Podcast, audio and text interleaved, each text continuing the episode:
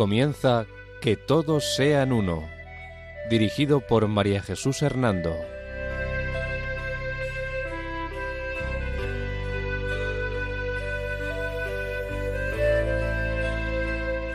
Buenas tardes, queridos oyentes de Radio María. Un domingo más, bajo la protección de María, volvemos a estar con ustedes en este programa titulado Que todos sean uno. La dirección del programa corre a cargo de María Jesús Hernando.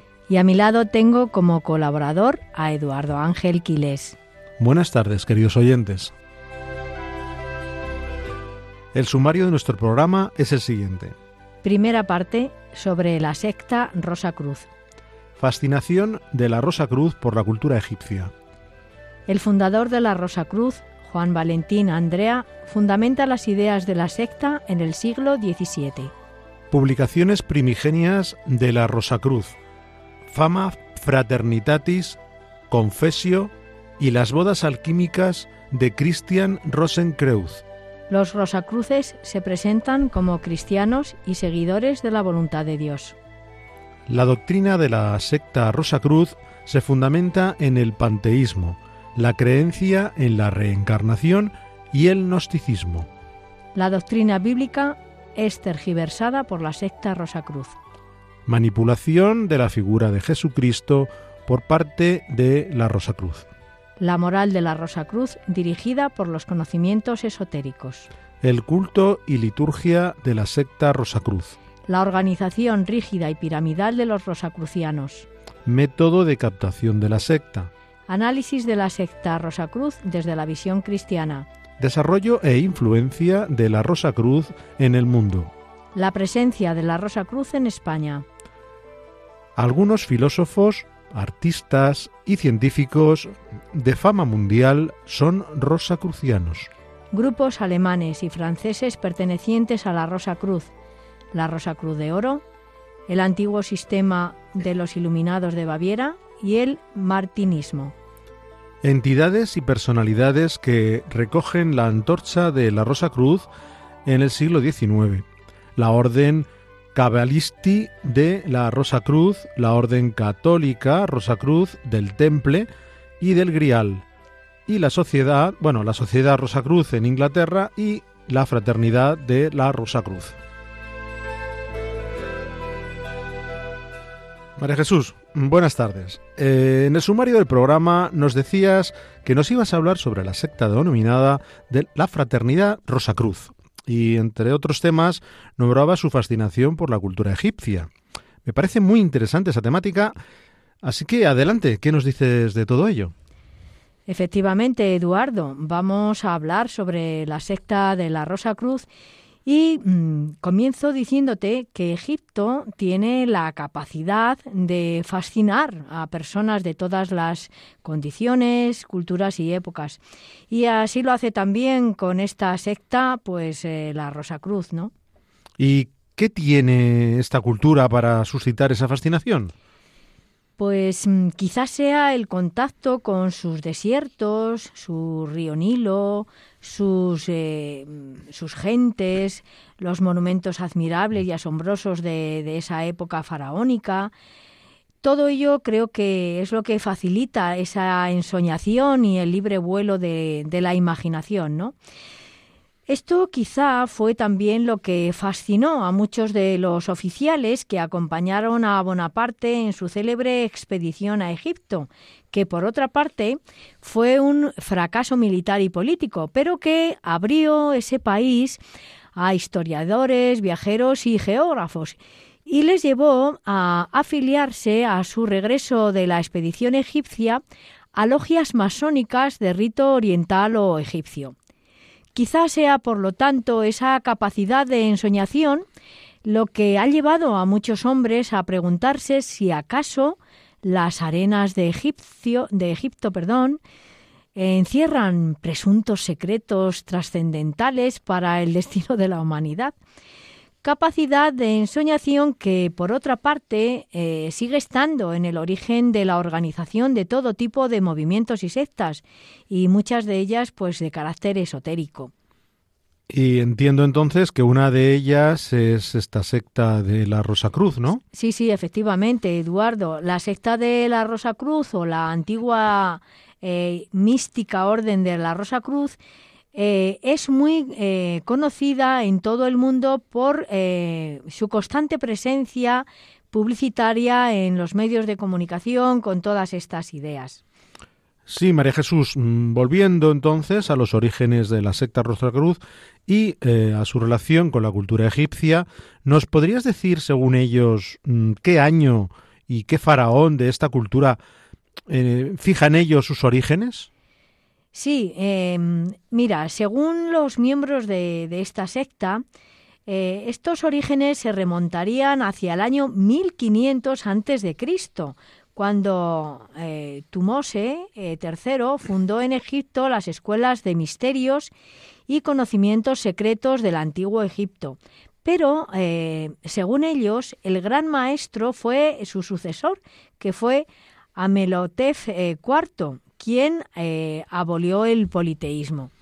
Y después de sus orígenes en Egipto, se extendió, según los rosacrucianos, a otros lugares? Sí, eh, los rosacrucianos dicen que después eh, la hermandad se extendió a Grecia y a Roma y que después de Cristo eh, pues se perpetuó en las sectas gnósticas enemigas eh, irreconciliables con el antiguo cristianismo, ¿no? Vamos, con el auténtico, no, solo el antiguo, sino con el auténtico cristianismo. Y más tarde dicen ellos eh, pues que también durante la tenebrosa Edad Media pues las misteriosas enseñanzas de la Rosa Cruz tuvieron que vivir en la clandestinidad, soterradas bajo diversidad de nombres esotéricos. Entonces, de todo ello se quejan ellos y de alguna manera dicen que por eso no se han dado a conocer antes, ¿no? Es un poco su justificación. Entonces, quieres decir que permaneció viva pero en la clandestinidad, en la clandestinidad durante varios siglos, ¿no? Sí, sí, sí, eso es lo que eh, quiero decir, Eduardo. Y eso también es lo que ellos, eh, quiero decir eso porque eso es lo que ellos cuentan. Y este silencio, pues, eh, duró hasta el siglo XVII, ¿no? Ahora bien, fíjate, a pesar de esta historia originaria que ellos narran, su fundador, Spencer Lewis, Em, forzado por el carácter de serenidad de la Enciclopedia Británica, reconoce que los testimonios más antiguos hacen remontar esta secta de vamos este grupo no de, de, la Rosa Cruz solo al año 1410 es decir en el siglo XV eh, no Vaya, o sea que su fundador se retracta de la historia milenaria procedente de Egipto, ¿no?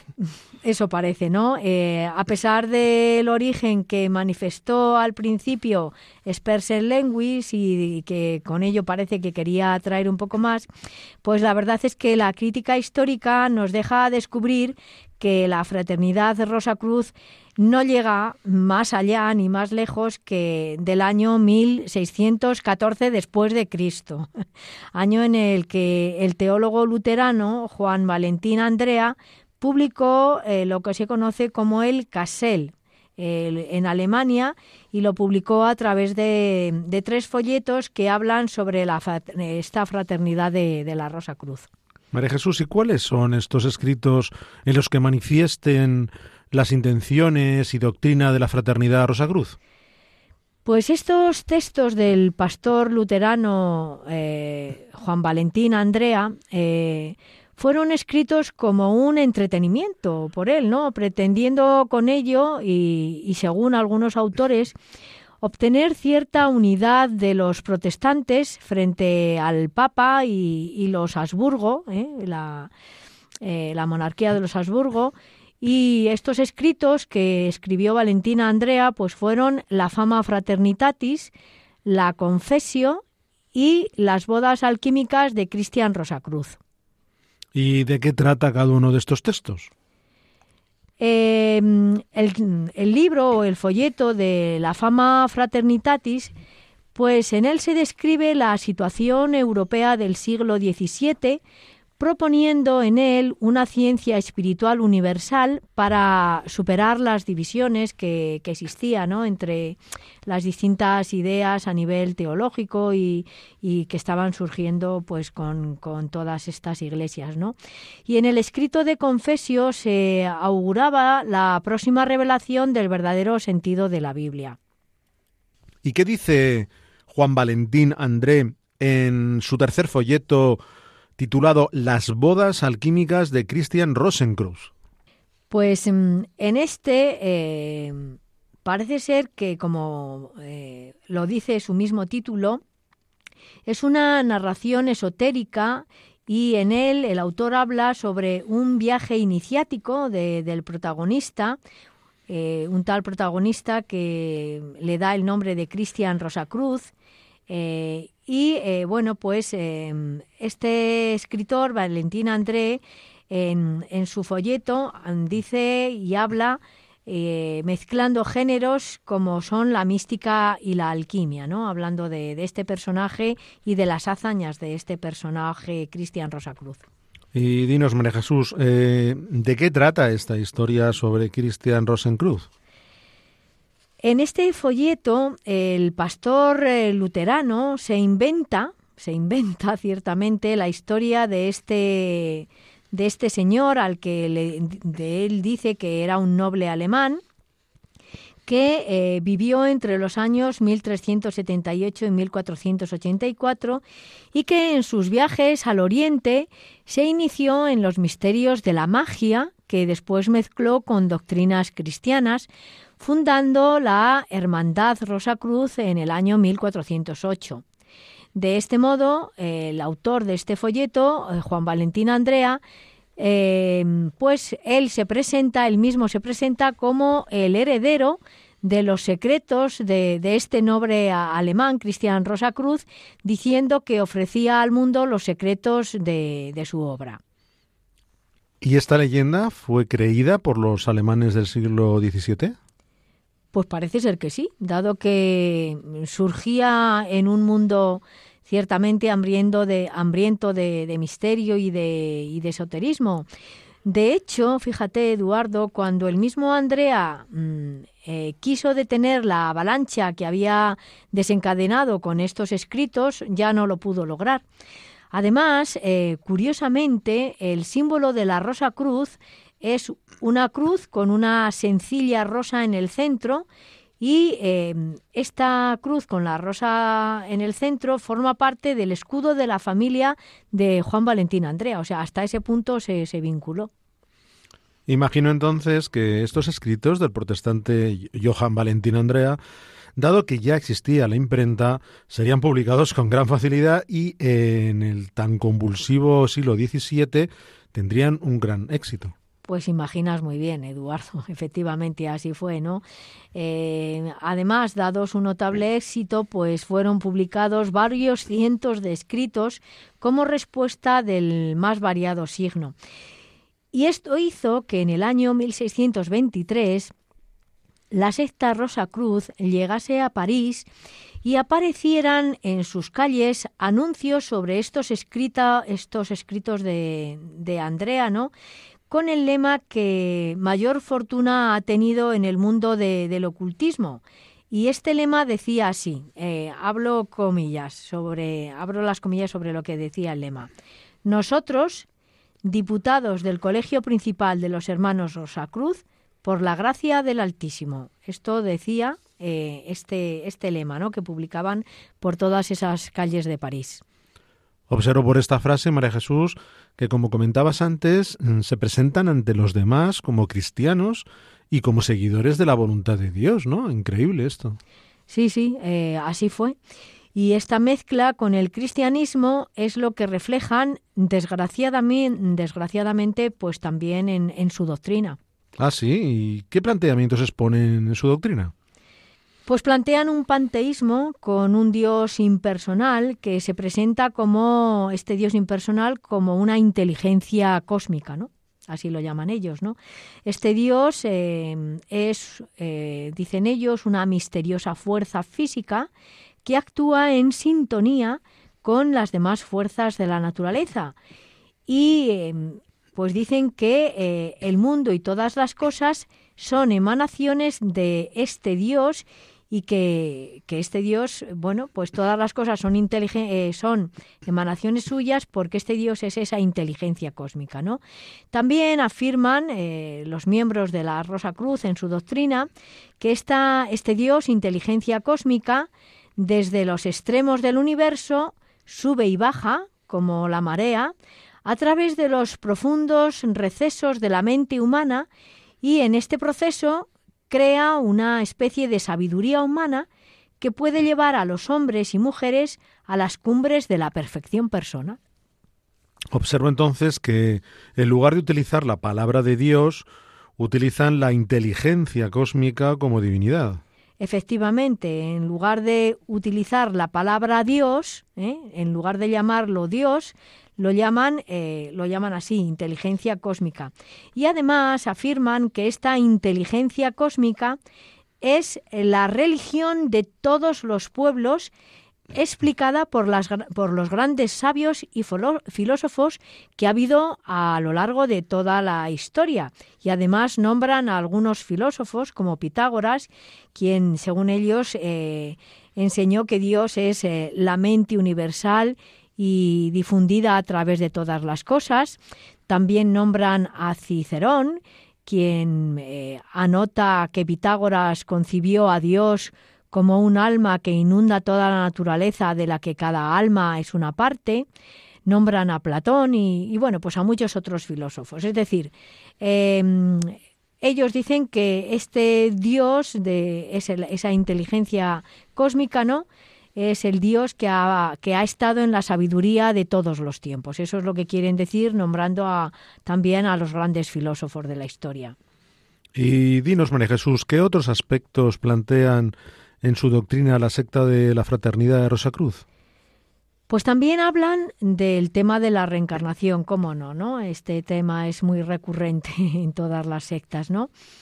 Eh, hablan de la reencarnación y defienden que para que el universo se pueda llevar a cabo la ley exacta de la justicia, pues el alma del hombre eh, debe de pasar por sucesivos procesos de transmigración, es decir, de irse reencarnando ¿no? a lo largo de, de, los siglos. ¿no? Y así, a través de estos procesos de reencarnación, pues entonces el hombre es como realmente va a poder liberarse y salvarse. Y los hombres que han vivido en la tierra una existencia anterior, pues eh, después, a lo largo de todas estas reencarnaciones, pueden ir tomando formas y expresiones y movimientos eh, sugestivos que, van a, ir a favor de la paz, de la tranquilidad y de la armonía y que no tienen eh, los que pues ahora solamente eh, inician su vida en, en, el planeta, ¿no? Entonces, pues ellos en definitiva quieren alargar de la vida del hombre y, y esta forma de, de, recuperarse del hombre hablando de la, de la reencarnación. Hablando de reencarnación, observo de nuevo que esta secta manipula la doctrina de, de la reencarnación del hinduismo y del budismo, ¿no te parece? Efectivamente, efectivamente, Eduardo. De nuevo también nos encontramos con esta manipulación de que las sectas manipulan eh, doctrinas de las, de las eh, religiones, ¿no? Eh, en este caso, de nuevo, de las religiones orientales, ¿no? como recordarás, cuando hablamos de estas religiones, dejamos muy claro que para el, para el hinduismo y para el budismo, su creencia en la reencarnación tiene un sentido negativo, no un sentido positivo, como le da la Rosa Cruz y las demás sectas. Es decir, reencarnarse para el hinduismo y el budismo es algo negativo. Eh, ¿Por qué? Porque es un castigo. Es un castigo porque, eh, además de saber que. Mm, de no saber, perdón, qué nueva forma va a tomar eh, su vida, reencarnada, tampoco existe eh, ninguna gracia divina que salve al individuo, porque creen que el hombre eh, debe conseguir salir del ciclo del samsara o de las reencarnaciones por sus propias fuerzas, porque no hay ninguna, ningún Dios ni ninguna gracia que, eh, que les salve, ¿no? que les ayude a, salvarse. ¿no? Pero en esta secta de la, de la Rosa Cruz, como pasa, como te digo, en otras sectas, eh, interpretan la reencarnación como una prolongación en otras existencias de la propia vida humana, no de distintas formas en animales o, en otros eh, mm, en otros seres, ¿no? Sino que mm, eh, estas sectas siempre ponen la reencarnación en una, tomar una forma nueva, pero en vida humana, ¿no? No con el sentido mm, verdaderamente negativo que tiene la reencarnación y por lo tanto que esta nueva vida humana podrá perfeccionarse en otras existencias y además con ello pues eh, lo que hacen es negar la existencia del pecado y también negar la posibilidad de la redención.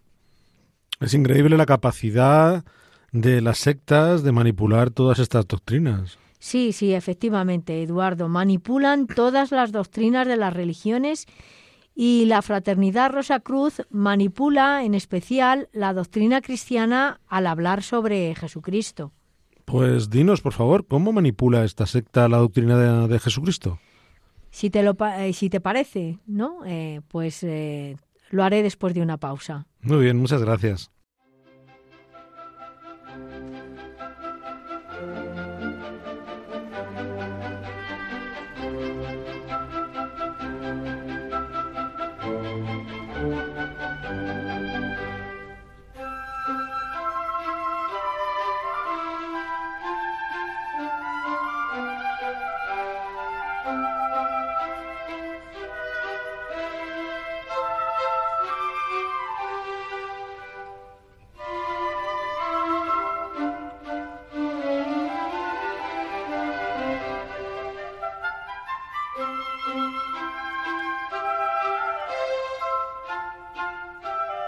Les recordamos que pueden escribirnos al correo electrónico que todos sean uno arroba radiomaria.es, todo junto y con letra minúscula.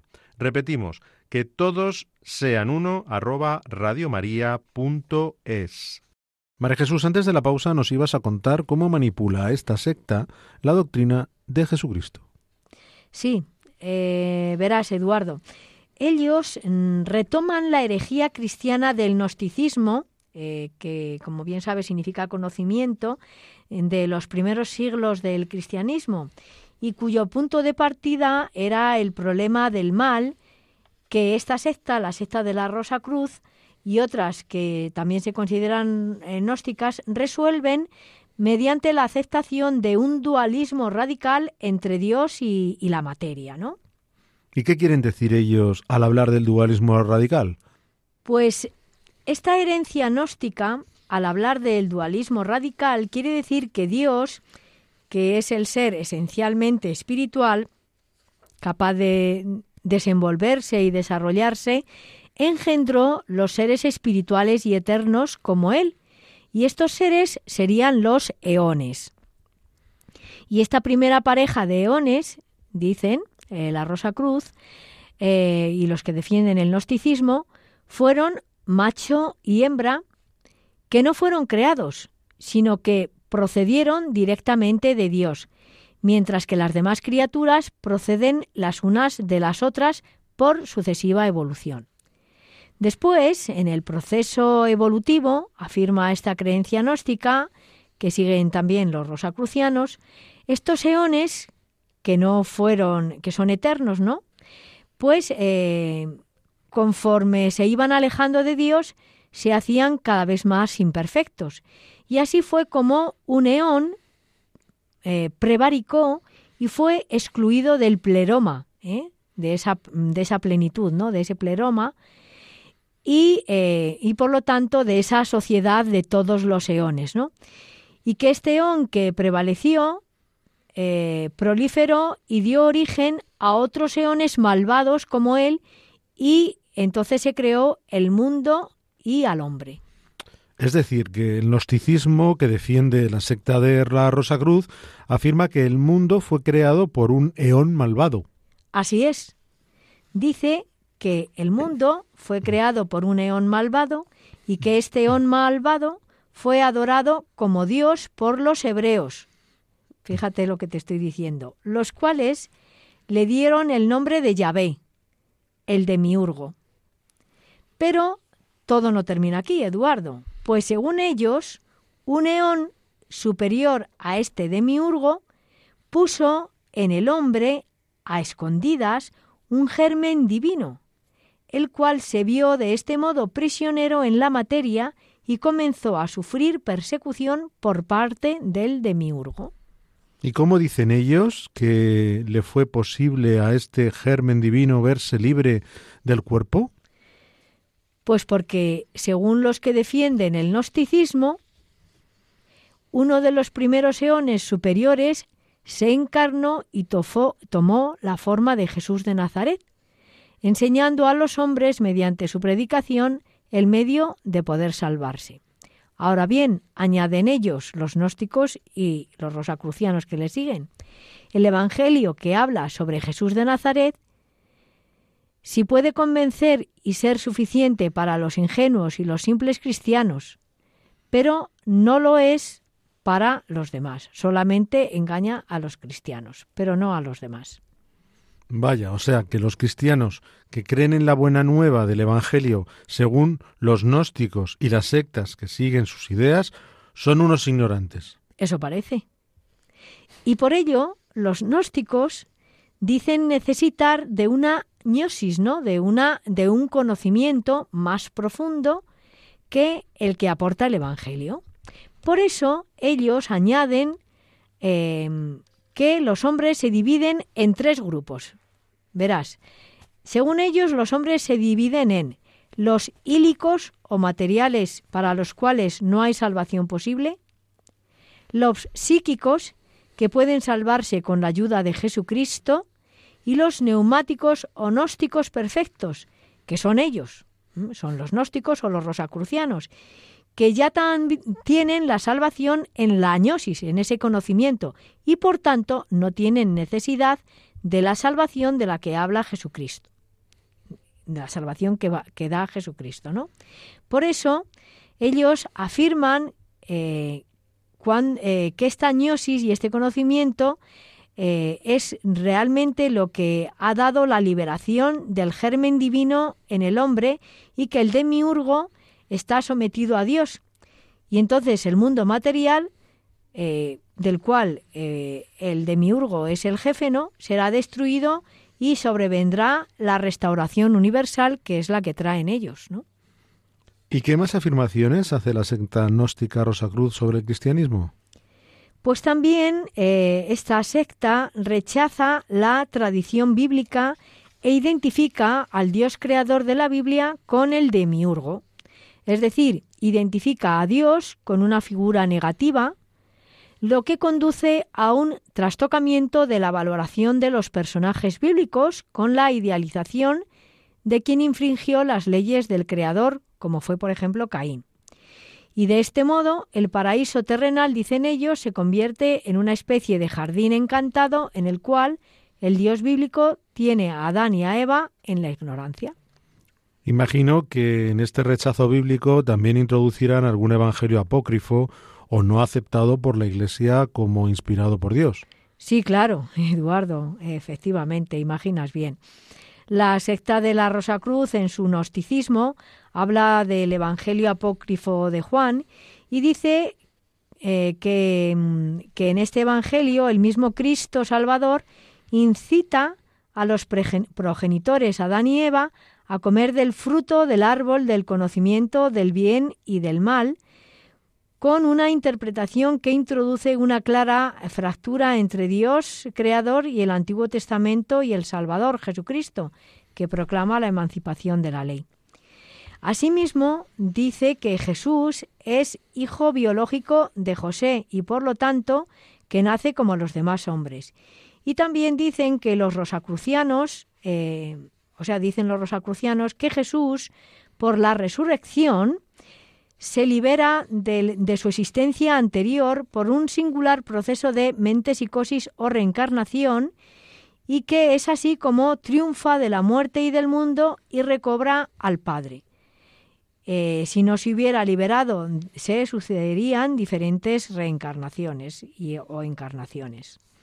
Está claro, María Jesús, bueno, observo que la secta Rosa Cruz dice ser un movimiento cristiano, pero sin embargo desvirtúan completamente la doctrina con su creencia panteísta, gnóstica, reencarnacionista y, por supuesto, manipuladora de la Biblia.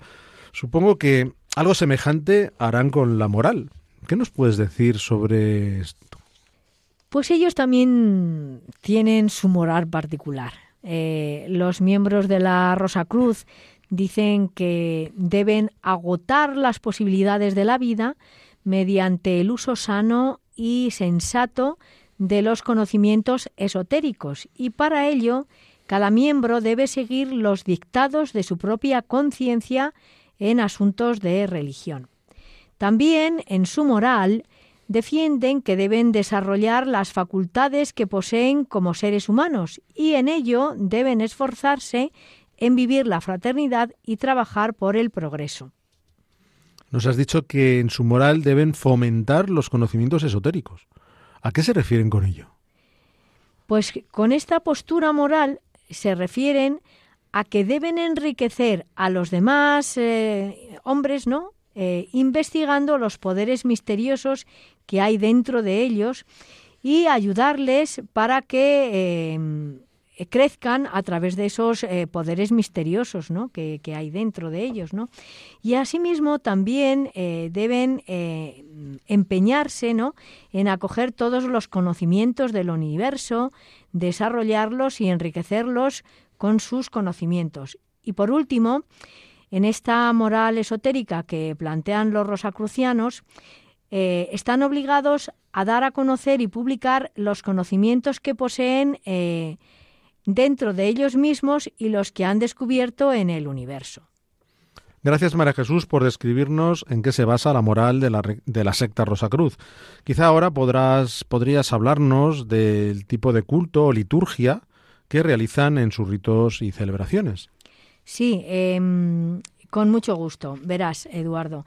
La secta de la Rosacruz, en sus reuniones y celebraciones que tienen lugar en lo que ellos denominan el Templo Supremo y en otros eh, pequeños templos ubicados en cada lugar donde se reúnen, tienen eh, muchos eh, símbolos religiosos que les ayudan a llevar a cabo su ritualidad.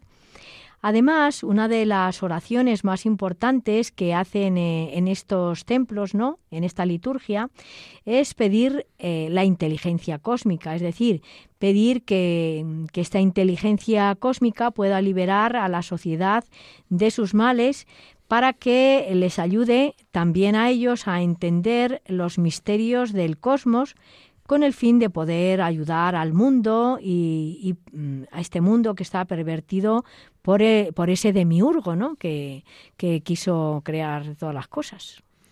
¿Y practican algún rito esotérico en estas celebraciones? Sí, sí, eh, llevan a cabo ritos esotéricos para conocer mejor los misterios del hombre y de la naturaleza, según ellos, ¿no?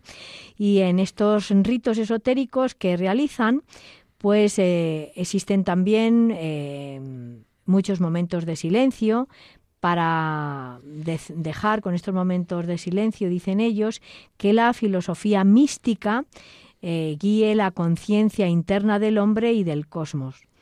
Además, también para poder entender esta ritualidad esotérica, eh, pues cada miembro recibe formación sobre el significado y la aplicación de las leyes cósmicas y naturales del universo en torno a uno mismo y en torno a, todos los que le rodean.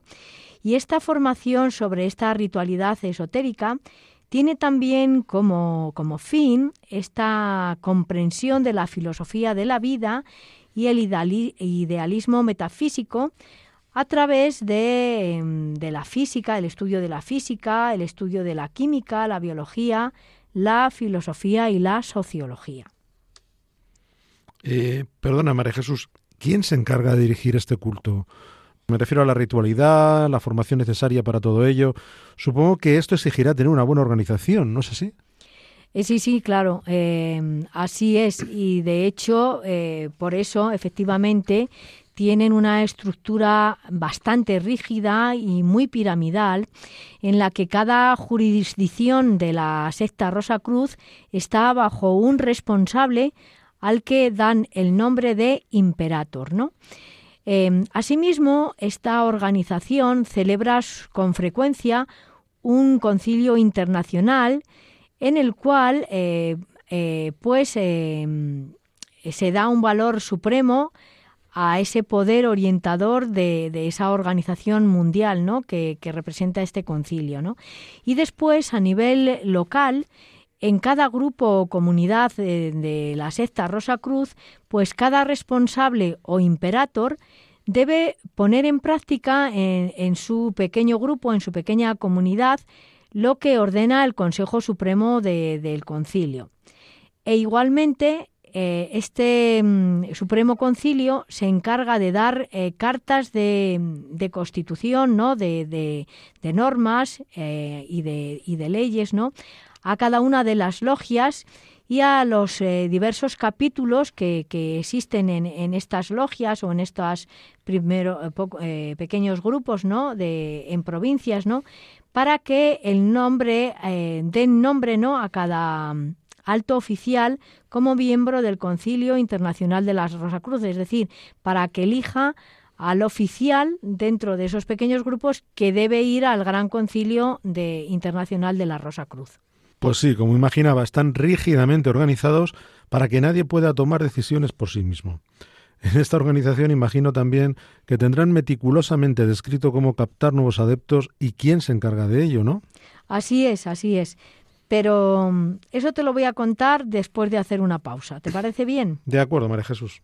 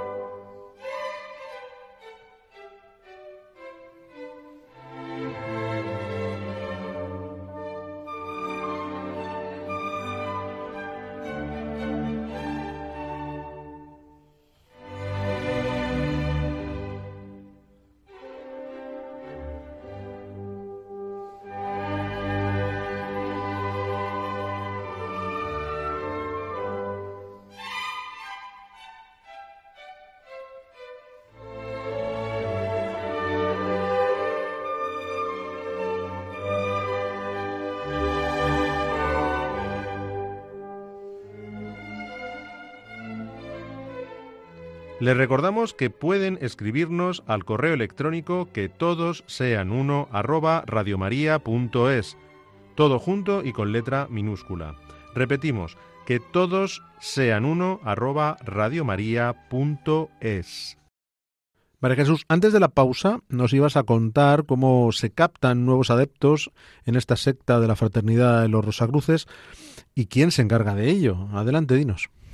Sí, Eduardo. Mm, verás, la Rosa Cruz eh, tiene bien determinado quiénes son las personas de su comunidad mejor preparadas para atraer y buscar a personas con deseos de conocer lo esotérico y lo misterioso.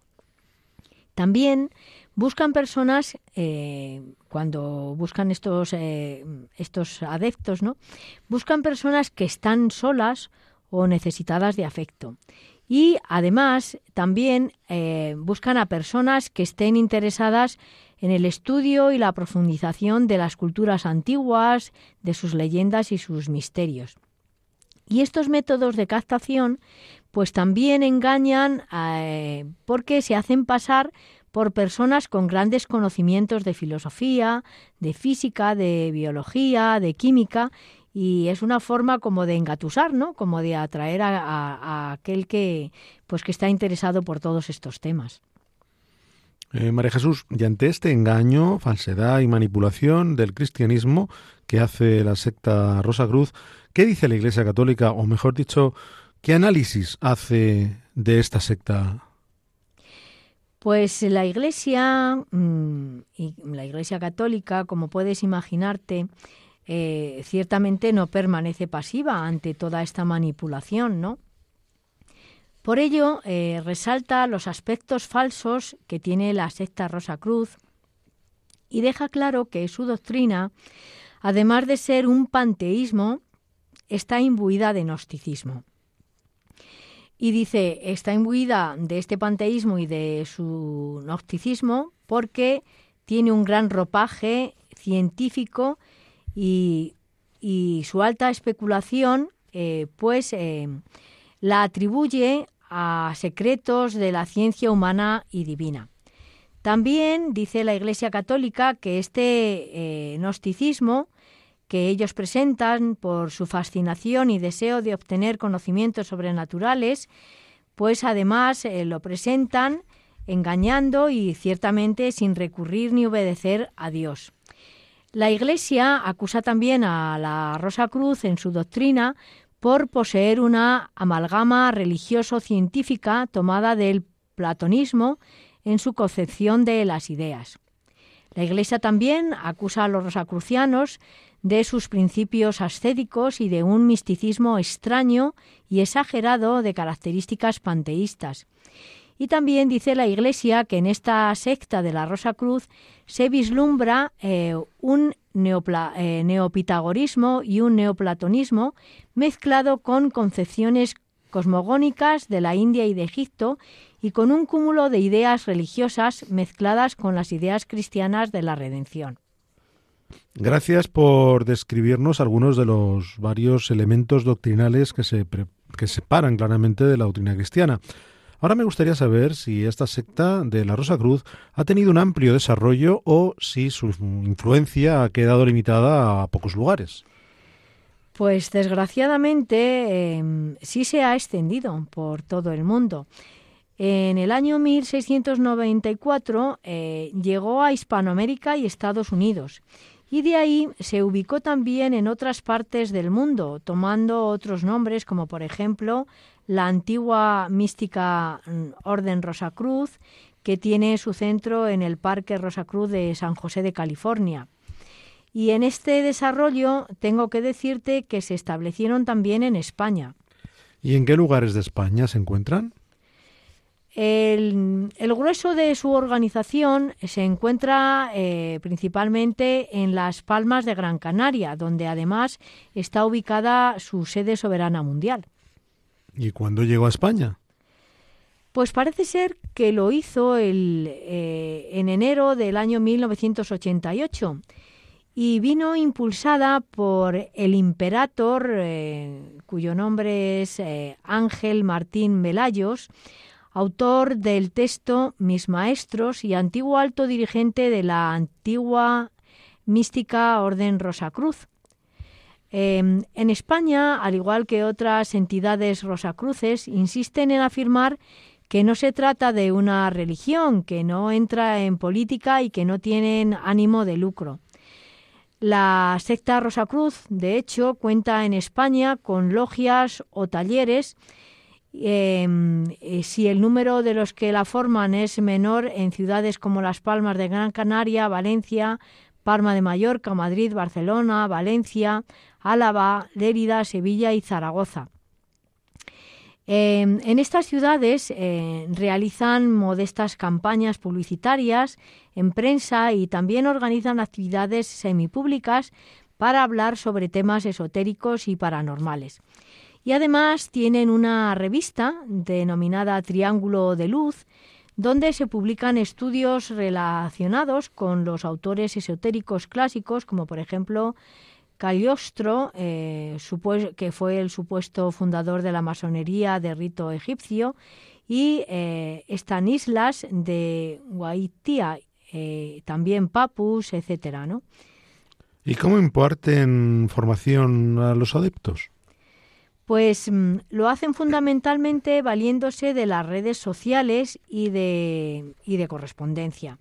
Y para ello además disponen de una, de una red de, de webs muy bien hechas, ¿no? Pertenecientes a, pertenecientes a sus diversas eh, logias locales, siendo mm, pues eh, la más eh, conocida quizá o la más interesante y de buena calidad, la elaborada con carácter oficial e internacional por sus órganos centrales.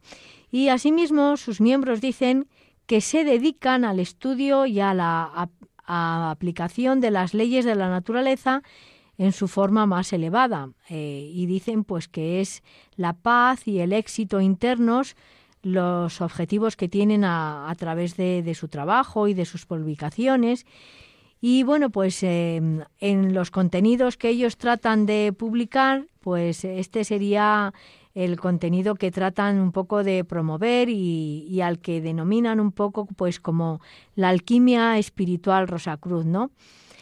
Em, sus enseñanzas se imparten, eh, como te decía también antes, por correspondencia y bueno, pues a través de esta correspondencia, más o menos, pues eh, al mes imparten cuatro lecciones, ¿no? De carácter práctico, con la pretensión, eh, tanto en el plano físico como en el plano mental, de desarrollar las enormes potencialidades del hombre entendido este hombre como ese microcosmos, concreción y reflejo del macrocosmos.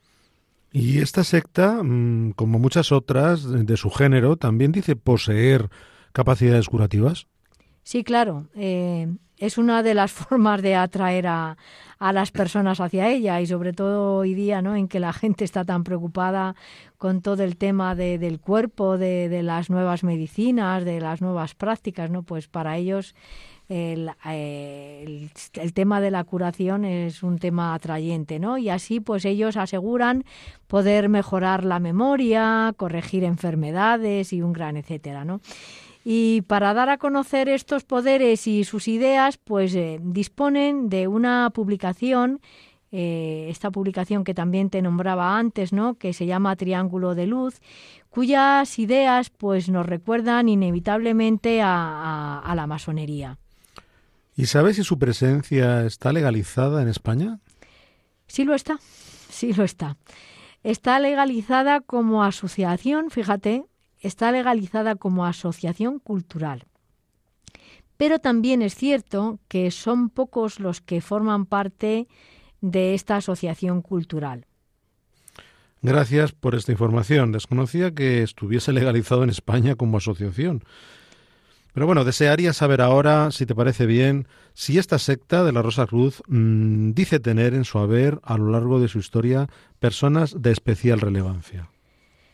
Sí, claro, Eduardo. Eh, ellos afirman que en su grupo eh, están personajes importantes como son eh, Paracelso, Barnoz, Henry Kurnat, Francis Bacon, Michael Mer, Roberto Flav, Comenius, René Descartes, Spinoza, Thomas Van Papus, Philippe Lyon, Planech, Mark Haven, Paul Sedir, Paul Adam, Eliphas Levi y un gran etcétera. Y también se encuentra un eh, inquietante personaje eh, dentro de los que ellos dicen tener en su haber de, seguidores, ¿no? Que es Aleister Crowley, que fue uno de los ocultistas que ha levantado mayores controversias dentro y fuera de los medios esotéricos y que vivió a, caballo entre los siglos XIX y XX. Y además de afirmar estos personajes eh, que forman parte de sus ideas, pues también sostienen que hay grupos suyos bajo otros nombres repartidos por Alemania y Francia. Y dinos, María Jesús, mm, ¿cuáles serían los nombres de estos grupos que integran las ideas de los rosacrucianos en Alemania y en Francia? Pues mm, tenemos a la Rosa Cruz de Oro, fundada en Alemania hacia el año 1704 por algunos masones que, establecieron nueve grados, y están también el grupo de, del antiguo sistema, eh, los Iluminados de Baviera, y el muy fraccionado, fraccionado eh, martinismo, que procedía del desconocido filósofo francés considerado muy bondadoso y espiritual, Luz Claude de Saint-Martin, ¿no? Y en el siglo XIX serán otras entidades y personalidades las que recogerán la antorcha Rosacruz agrupadas en uno u otro momento en torno a diversas organizaciones. ¿Y podrías hablarnos brevemente de esas organizaciones para poder conocer mejor qué movimientos desarrollan las ideas de la secta de, la Rosa Cruz? Por supuesto, Eduardo, entre esos movimientos em, se encuentra la Orden Cabalisti de la Rosa Cruz, la Orden Católica Rosa Cruz del Temple y del Grial, la Sociedad Rosa Cruz de Inglaterra y la Fraternidad de la Rosa Cruz. Gracias por darnos estos nombres. Ahora te invito a que nos digas qué pretende la Orden Cabalista de la Rosa Cruz o la Ordre Cabalístique de la Rosa Cruz.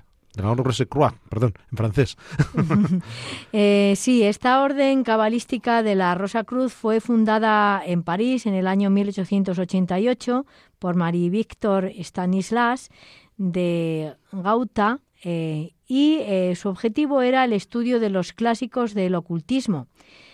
Desaparecida a la muerte de, sus impulsores, sigue siendo una referencia ideal para los rosacruces de todo el mundo, algunos de los cuales todavía y por Internet buscan la manera de contactar con la misma, eh, pues todavía seguirá operativa.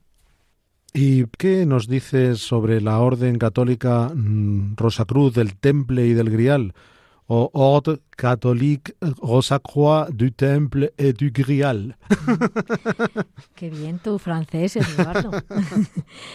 la Orden Católica Rosacruz del Temple y del Grial es un grupo fundado por eh, Joseph eh, Peladan, al marcharse de, la anterior y desaparece con, su muerte, eh, la muerte del fundador en el año 1918. ¿Y qué ocurre eh, con la Sociedad Rosacruz en Inglaterra, eh, con las siglas SRIA o Sociedad Rosacruciana en Inglaterra? Sí, la Sociedad Rosacruz en Inglaterra fue fundada en el año 1867 por Robert Berbord Light y agrupa exclusivamente a masones con grado de maestro. Su iniciación se reparte en nueve grados, siendo muy notable la influencia de la Rosa Cruz de Oro, y más tarde se establece en Estados Unidos y Canadá con el nombre de Sociedad Rosacruciana en América. ¿Y cómo surge la fraternidad de la Rosa Cruz eh, o Fraternitas Rosé Crucis? Esta fraternidad de la Rosa Cruz fue fundada en el año 1868 por Pascal Berley Radolf, eh, procedente de la Rosa Cruz de Inglaterra y que quiere dar a la secta una interpretación ocultista y mágica de, la sexualidad.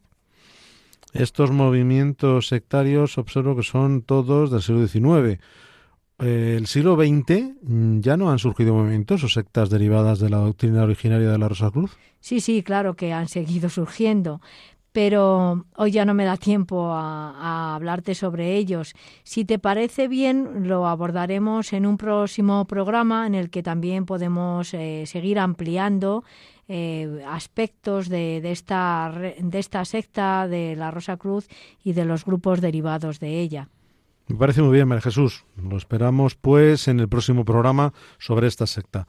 Ahora, antes de terminar, si te parece bien, les hacemos a nuestros oyentes un pequeño elenco de los aspectos tratados en este programa sobre la secta Rosacruz. Por supuesto, me parece que es oportuno hacerlo. Eh, vamos a decirles de qué, de qué hemos hablado en este programa.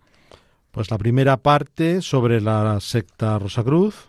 También hemos hablado de la fascinación de la Rosacruz por la cultura egipcia. El fundador de la secta Rosacruz, Juan Valentín Andrea, fundamenta las ideas de la secta en el siglo XVII.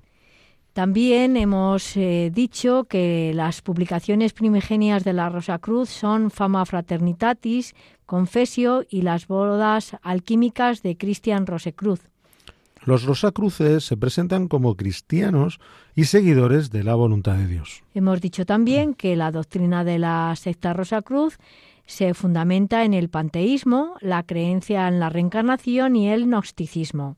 Hemos expuesto cómo la doctrina bíblica es tergiversada por la secta Rosacruz. Y también hemos dicho que eh, manipulan la figura de Jesucristo eh, en todo lo que dicen. La moral de la Rosa Cruz es dirigida por los mm, conocimientos esotéricos. También hemos hablado del culto y la liturgia de la secta Rosacruz. Mm, hemos planteado la organización que es rígida y piramidal de los rosacrucianos. Hemos dicho que los métodos eh, de esta captación eh, se basan en el engaño a través de lo que es eh, la ciencia, ¿no? Diciendo que hablan de ciencia y de misterios esotéricos. Análisis de la secta Rosacruz desde la visión cristiana. Hemos desarrollado la influencia de la Rosa Cruz en el mundo. La presencia de la Rosa Cruz en España. También hemos nombrado a filósofos y artística, a artistas perdón, y científicos de fama mundial eh, que son, según eh, parece ser, eh, rosacrucianos. Hemos citado a grupos alemanes y franceses que son pertenecientes a la Rosacruz. La Rosacruz de Oro, el antiguo sistema de los, Illuminatis, los Iluminados de Baviera y, por supuesto, también el martinismo. También hemos dicho que hay entidades y personalidades que recogen la antorcha de la Rosa Cruz en el siglo XIX, como son la Orden Cabalisti de la Rosa Cruz, la Orden Católica Rosa Cruz del Temple y del Grial, la Sociedad Rosa Cruz en Inglaterra y la Fraternidad Rosa Cruz.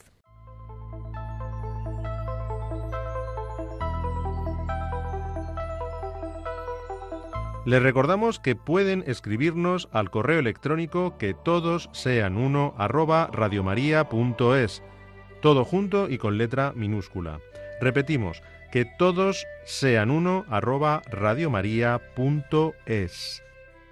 Bien, queridos oyentes, pues después de escuchar lo referente a la primera parte sobre la secta de la Fraternidad de la Rosa Cruz, nos despedimos de ustedes y les recordamos que pueden volver a escuchar nuestro programa entrando en el podcast titulado Que todos sean uno y que se encuentra en la web de Radio María. La dirección del programa ha corrido a cargo de María Jesús Hernando. Y a mi lado ha estado como colaborador Eduardo Ángel Quiles. Hasta dentro de 15 días, si Dios quiere. Que María nos guíe en nuestro caminar y en la búsqueda del diálogo ecuménico e interreligioso Buenas tardes y gracias por escucharnos.